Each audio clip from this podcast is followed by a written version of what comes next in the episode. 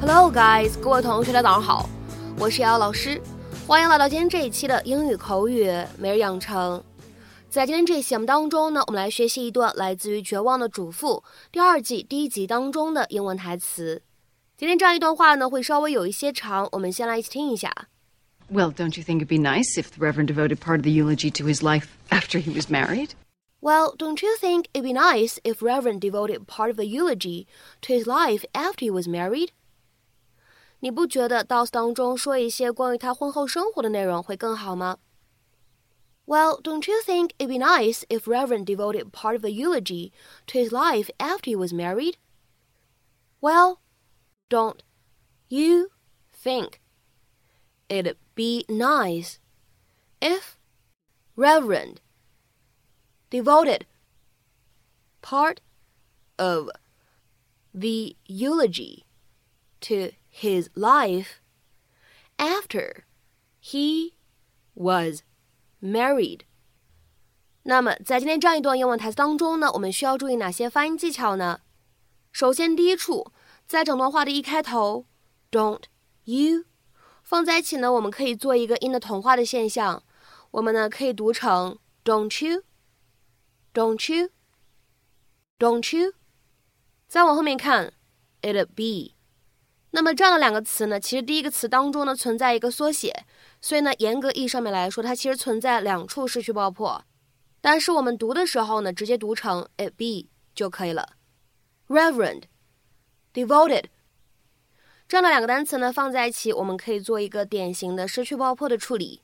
我们呢可以读成 Reverend devoted，Reverend devoted，Reverend devoted。那么再来往后面看。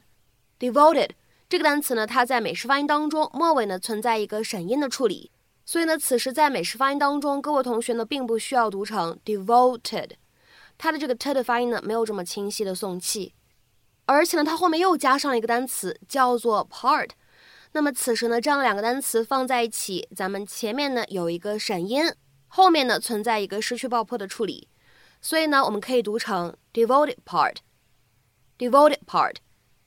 devoted part，而再来往后面看，part of，放在一起呢，我们可以做一个连读。此时呢，我们可以读成 part of，part of，part of。Obviously, I've known Rex for years, but when it comes to writing a eulogy, I like as much input from the family as possible. Oh, well, um, what kind of input? Oh, he means anecdotes, little stories. Isn't that what you mean, Reverend? Well, yes, but uh, also. I thought that you might need some help, so last night I stayed up all night and tried to remember funny things and moments that said so much about Rex as a person. My, how, how many pages do you have there? Fifteen.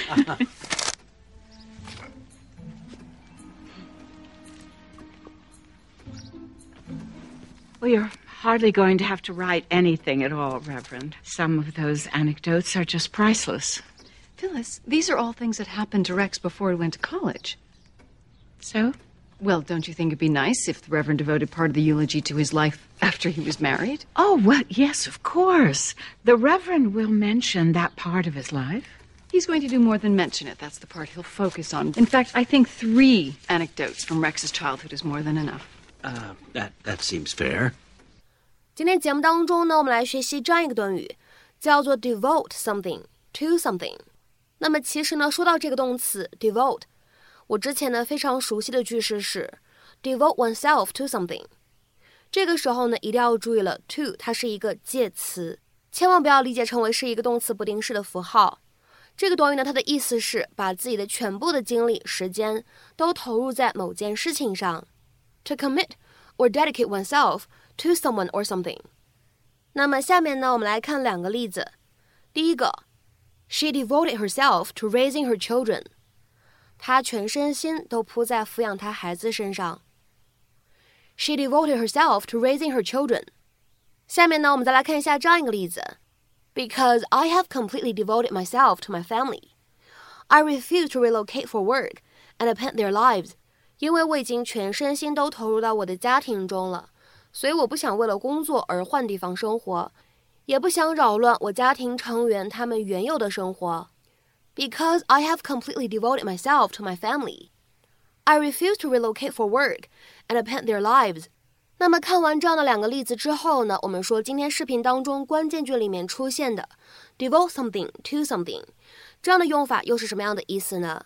我们来看一下对应的英文解释：to allocate something for someone or something else，把某个东西分配给某个人，或者说呢某个其他的事物。 那么下面呢，我们来看一下这样的几个例子。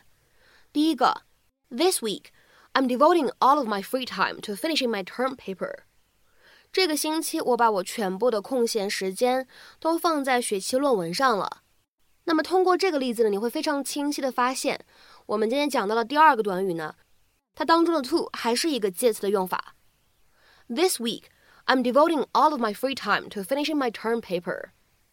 下面呢，我们再来看一下第二个例子。Sarah devoted all of her time to her son。Sarah 把她全部的时间都放在她儿子身上了。Sarah devoted all of her time to her son。下面呢，我们再来看一下这样一个例子：I'm devoting Saturday to cleaning the house。我打算周六打扫房子。I'm devoting Saturday to cleaning the house。下面呢，我们再来看一下本期节目当中最后这个例子 ：This knife is devoted to cutting cheese。这把小刀是专门用来切芝士的。This knife is devoted to cutting cheese。下面呢，我们再来看一下今天节目的末尾有什么样的一个翻译任务。别把你全部的时间都放在那一个项目上。别把你全部的时间都放在那一个项目上。那么这样一个句子应该如何去使用我们刚刚学习过的短语去造句呢？期待各位同学的踊跃发言。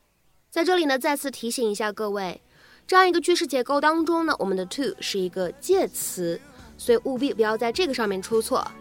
好的，那我们今天节目呢就先分享到这里，See you。